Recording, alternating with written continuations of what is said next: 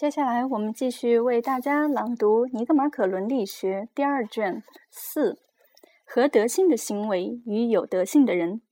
可能提出这样的问题：在什么意义上才可以说行为公正便成为公正的人，行为节制便成为节制的人？因为如果人们在做着公正的事，或做事有节制，他们就已经是公正的或节制的人了。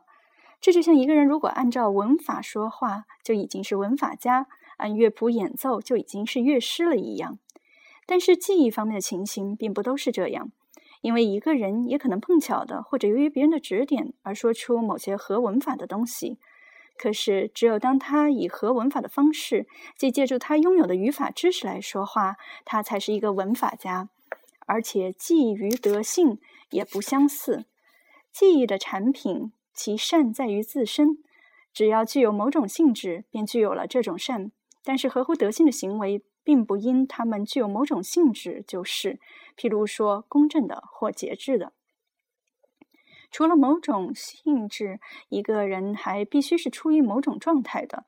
首先，他必须知道那种行为；其次，他必须是经过选择而那样做，并且是因为那样行为自身故而选择他的；第三，他必须是出于一种。确定了的稳定的品质，而那样选择的。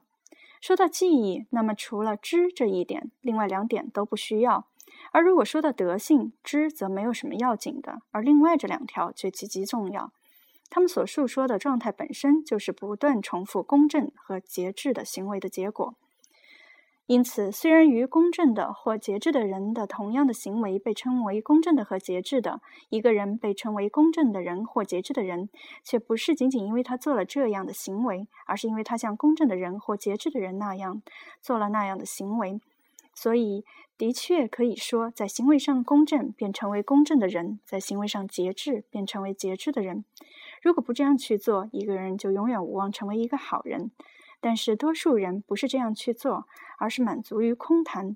他们认为他们自己是爱智慧者，认为空谈就可以成为好人。这就像专心听医生教导却不去照着做的病人的情形，正如病人这样做也不会使身体好起来一样。那些自称爱智慧的人满足于空谈，也不会使其的灵魂变好。五，德性的定义种。我们接下来讨论德性究竟是什么。既然灵魂的状态有三种：感情、能力与品质，德性必然是其中一种。感情，我指的是欲望、怒气、恐惧、信心、嫉妒、愉悦、爱、恨、愿望、嫉妒、怜悯，总之，伴随着快乐与痛苦的那些情感。能力，我指的是我们能获得这些感情，例如我们能够感受到愤怒。痛苦或怜悯的东西，品质，我指的是我们同这些感情的好的、坏的关系。例如，如果我们的怒气过盛或过弱，我们就处于同怒的感情的坏的关系中；如果怒气适度，我们就处在同这种感情的好的关系中。其余的感情也可以类推。德性与恶不是感情，因为首先我们并不是因为我们的感情，而是因为我们的德性。或恶而被称为好人或坏人的，我们被称赞或谴责，也不是因为我们的感情。一个人不是因感到恐惧或愤怒而受到谴责，也不是因怒气本身而受到谴责，而是因以某种方式发怒而受到谴责。而我们因我们的德性与是恶。其次，我们的愤怒或恐惧并不是由于选择，而德性则是选择的和包含着选择的。第三。我们说一个人被感情感动，可能是对于德性与恶，我们则不说他被感动，而是说他被置放于某种状态。同样，由于这些原因，德性也不是能力，因为首先我们不仅仅由于感受到这些感情的能力而被称为好人或坏人，而被称赞或谴责的。其次，能力是自然赋予的，善与恶并非自然使然。但是这点我们已经谈过了。既然德性既不是感情，也不是能力，那么它就必定是品质。这样，我们就从种类上说明了德性是什么。六、德性的定义属差。但我们不仅仅要说明德性是品质，而且要说明它是怎样的品质。可以这样说，每种德性都既使得它是其德性的那事物的状态好，又使得那事物的活动完成的好。比如眼睛的德性，既使得眼睛状态好，又使得它们的活动完成的好。因为有一副好眼睛的意思，就是看东西清楚。同样，马的德性既使得一匹马状态好，又使它跑得快。令骑手坐得稳，并迎面冲向敌人。如果所有事物的德性都是这样，那么人的德性就是既使得一个人好，又使得他出色的完成他的活动的品质。这后面一点的意思我们已经说明过。但是对于德性的本性的研究也注意说明这一点：在每种连续而可分的事物中，都可以有较多、较少和相等。这三者可以相对于事物自身而言，也可以是相对我们而言。而相等的，就是较多与较少的中间。就事物自身而言的中间，我指的是距两个端点距离相等的中间。这个中间与所有的人都是同一个一。相对于我们的中间，我指的是那个既不太多也不太少的适度。它不是一，也不是对所有人都相同的。例如，如果十是多，二是少，六就是事物自身而言的中间，因为六减二等于十减六，这是一个算术比例。但是，相对于我们的中间，不是以这种方式确定的。如果十磅食物太多，两磅食物太少，并不能推定教练将指定六磅食物，因为这对于一个人可能太多或太少。对米洛来说太少，对一个刚开始体育训练的人又太多。赛跑和摔跤也是这样，每一个匠师都是这样，避免过度与不及，而寻求和选择这个适度。这不是事物自身而言，而是对我们而言的中间。如果每一种科学都要寻求适度，并以这种适度为尺度来衡量其产品才完成的好，所以对于一件好作品的一种普遍评论说：增一分则太长，减一分则太短。这意思是过度与不及。都破坏完美，唯有适度才保存完美。如果每个好技匠都在其作品中寻求这种适度，如果德性也同样自然一样，比任何记忆都更准确、更好，那么德性就必定是以求取适度为目的的。我所说的是道德德性，因为首先道德德性同感情与实践相关，而实践。与感情中存在着过度、不及与适度。例如，我们感受着恐惧、勇敢、欲望、怒气和怜悯。总之，快乐与痛苦都可能太多或太少，这两种情形都不好。而在适当的时间、适当的场合，对于适当的人，出于适当的原因，以适当的方式感受这些感情，就既是适度的，又是好的。这也就是德性的品质。在实践中，也同样存在。过度、不及和适度，德性是同感情和实践相联系的。在感情和实践中，过度与不及都是错误，适度则是成功并受人称赞。成功和受人称赞是德性的特征，所以德性是一种适度，因为它以选取中间为目的。其次，错误可以是多种多样的。因为，正如毕达哥拉斯所想象的，恶是无限，而善是有限，正确的道路却只有一条，所以失败易而成功难。偏离目标很容易，射中目标却很困难。也是由于这一原因，过度与不及是恶的特点，而适度则是德性的特点。善是一，恶则是多。所以，德性是一种选择的品质，存在于相对于我们的适度之中。这种适度是由洛克斯规定的，就是说，是像一个明智的人会做的那样确定的。德性是两种恶，即过度与不及的中间。在感情与实践中，恶要么达不到准确，要么超过正确。德性则要找到并且选取那个正确，所以虽然从其本质和概念来说，德性是适度；从最高的善来说，它是一个极端。但是，并不是每项实践与感情都有适度的状态。有一些行为与感情，其名称就意味着恶。如幸灾乐祸、无耻、嫉妒，以及在行为方面通奸、盗窃、谋杀这些以及类似的事情，之所以受人谴责，是因为他们本身就被视为是恶的，而不是由于他们的过度或不及。所以他们永远不可能是正确，并永远是错误。在这些事情上，正确与错误不取决于我们是否同适当的人在适当的时间以适当的方式去做，而只要是去做这些事情就是错误的。如果认为在不公正、怯懦和放纵的行为上也应当有适度、过度与不及，这样同样的荒谬，因为这样就会有一种适度的过度和适度的不及，以及一种过度的过度和一种不及的不及了。但正如勇敢与节制方面不可能有过度与不及，因为适度在某种意义上也是一个极端。在不公正、怯懦或放纵的行为中，也不可能有适度、过度与不及，因为一般的说，既不存在适度的过度与适度的不及，也不存在过度的适度和不及的适度。七、具体的德性引论。然而，我们不应当只是谈论德性的一般概念，而应当把它应用到具体的事例上，因为实际的话语中，尽管有一些一般的。适用性较广，但是具体的陈述的确定性却更大。实践关乎那些具体的事例，我们的理论也同样必须同这些事例相吻合。我们可以从我们的德性表中逐一的讨论。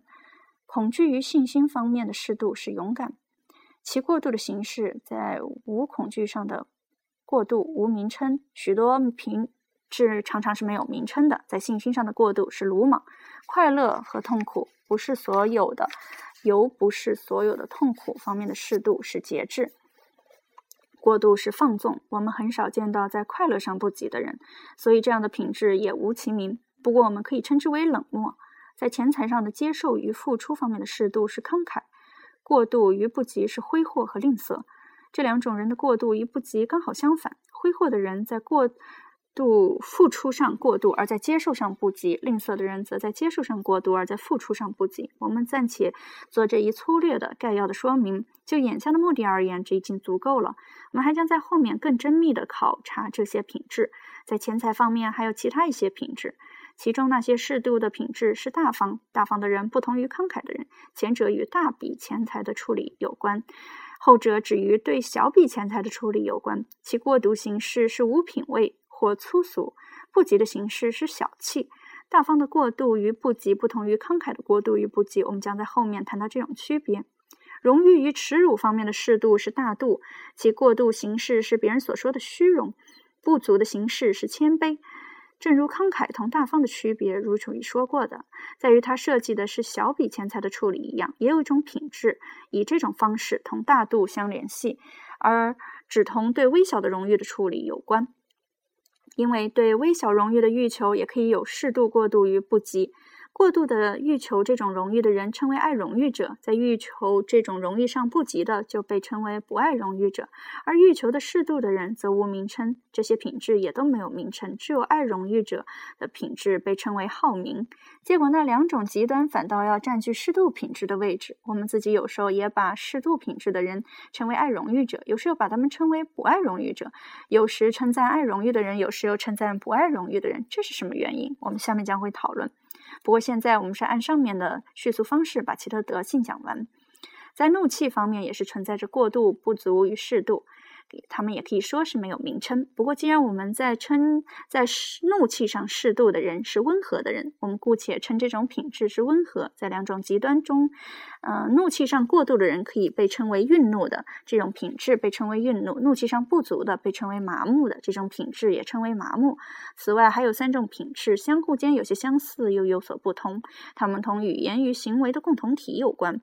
不过，一个是关系到这种语言与行为的诚实性，两两个呢，则关系到语言与行为的愉悦性。其中一个表现为娱乐的愉悦性中，另一个则存在于生活的所有场合中。我们必须对他们加以讨论，以便能够更加的看清，在所有事物中，适度的品质都会受到称赞，而那些极端的，既不正确又不值得称赞，而且应受到谴责。大多数这类品质也是无名称的，但是我们必须像在其他地方那样尽力的给出它的名称，以便我们可以讨论明白易懂。在交往的诚实性方面，具有适度品质的被称为诚实的这种适度的品质，也可以称为诚实。在虚伪的品质中夸大自己的信心，称为自夸。那么这种人称为自夸的人，贬低自己的可以说是自贬。这种人称为自贬的人。在娱乐的愉悦性方面，具有适度品质的人是机智的。这种品质是机智。过度的品质是滑稽，这种人也就是滑稽的人；具有不及的品质的是呆板的，这种品质就称为呆板。在一般生活的愉悦性方面，那种让人愉悦的适度的人是有爱的，这种品质也就是有爱。过度的人如果没有目的，便是谄媚；如果为的好处，就是奉承。那种不及的，在所有这些事物上都令人不愉快的，则是好争吵的乖戾的人。还有一些适度的品质是感情中的同感情相关的品质，因为尽管羞耻不是一种德性，一个知羞耻的人却受人称赞。在这些事情上，我们也说一个人是适度的，或者另一个人是过度的。例如，羞怯的人对什么事情都觉得惊恐，而羞耻上不足的人则对什么都不觉得羞耻。具有适度品质的人则是有羞耻心的。此外，义愤是嫉妒与幸灾乐祸之间的适度。我们都与他们都与我们为邻人的好运所感受的快乐或痛苦有关。义愤的人为邻人的不应得的好运感到痛苦，嫉妒的人在痛苦上更应于义愤的人，他为别人的一切好运都感到痛苦；而幸灾乐祸的人则完全缺少这种痛苦，而是反过来为邻人的坏运气感到兴高兴。我们在后面还会有机会讨论这些品质。关于公正，由于它是在多种不同的意义上使用的，我们在讨论这些品质之后，会区分这些意义，并且表明它们在何种意义上是适度的品质。我们也将以同样的方式讨论洛格斯的德性。八，适度同过度与不及的关系，所以有三种品质，两种恶。一种是过度，一种是不及，和作为他们中间的适度的德性。这三种品质在某种意义上都彼此相反。两个极端都同适度相反，两个极端之间也彼此相反。适度也同两个极端相反。正如相同同将较少相比是较多，同较多相比又是较少一样，适度同不及相比是过度，同过度相比又是不及。在感情上和实践上都是如此。例如，勇敢的人与怯懦的人相比显得鲁莽，同鲁莽的人相比又显得怯懦。同样，节制的人同冷漠的人相比显得放纵，同放纵的人相比又显得冷漠。慷慨的人同吝啬的人相比显得挥霍，同挥霍的人相比又显得吝啬。所以，每种极端的人都努力把具有适度品质的人推向另一端。怯懦的人称勇敢者为鲁莽，鲁莽的人又称勇敢者怯懦，其余类推。但是，尽管两个极端同适度相反，最大的相反却存在于两个极端之间。因为首先，两个极端相互间的距离比他们各自同适度的品质的距离都更大些。这正如较多离较少、较少离较多的距离比他们各自相同的、相等的距离更大一样。其次，有些极端与适度之间还有某种程度的相似。如鲁莽与勇敢，挥霍与慷慨，但是两个极端之间总是表现出最大的不相似。既然相互远离的事物被规定为相反物，那么越相互远离的事物也就越相反。在某些场合，不急于适度较为相反；在另一些场合，过度同适度又较为相反。例如，与勇敢较为相反的，不过是不是作为过度的鲁莽，而是作为不及的怯懦；与节制较为相反的。不是作为不及的冷漠，而是作为过度的放纵。其原因有二：一是事物自身的性质，由于两个极端中有一一个同适度的品质较接近、较相似，我们就不把这个极端，而把它的相反者与它相对立。例如，由于鲁莽显得比怯懦更接近勇敢，我们把怯懦而不是鲁莽看作勇敢的相反者，因为离适度的品质越远的极端，就越显得与它相反。这就是事物自身中的原因。第二个原因是我们自身的性质。那些我们越是出于自身本性而爱好的事物，就越显得与适度的品质相反。例如，嗯，我们比较倾向于快乐，所以比较容易放纵，而不是做事体面。我们把我们本性上更容易去爱好的那些事物看作是适度品质的相反者，所以作为过度的放纵就。更被看作是同节制相反的。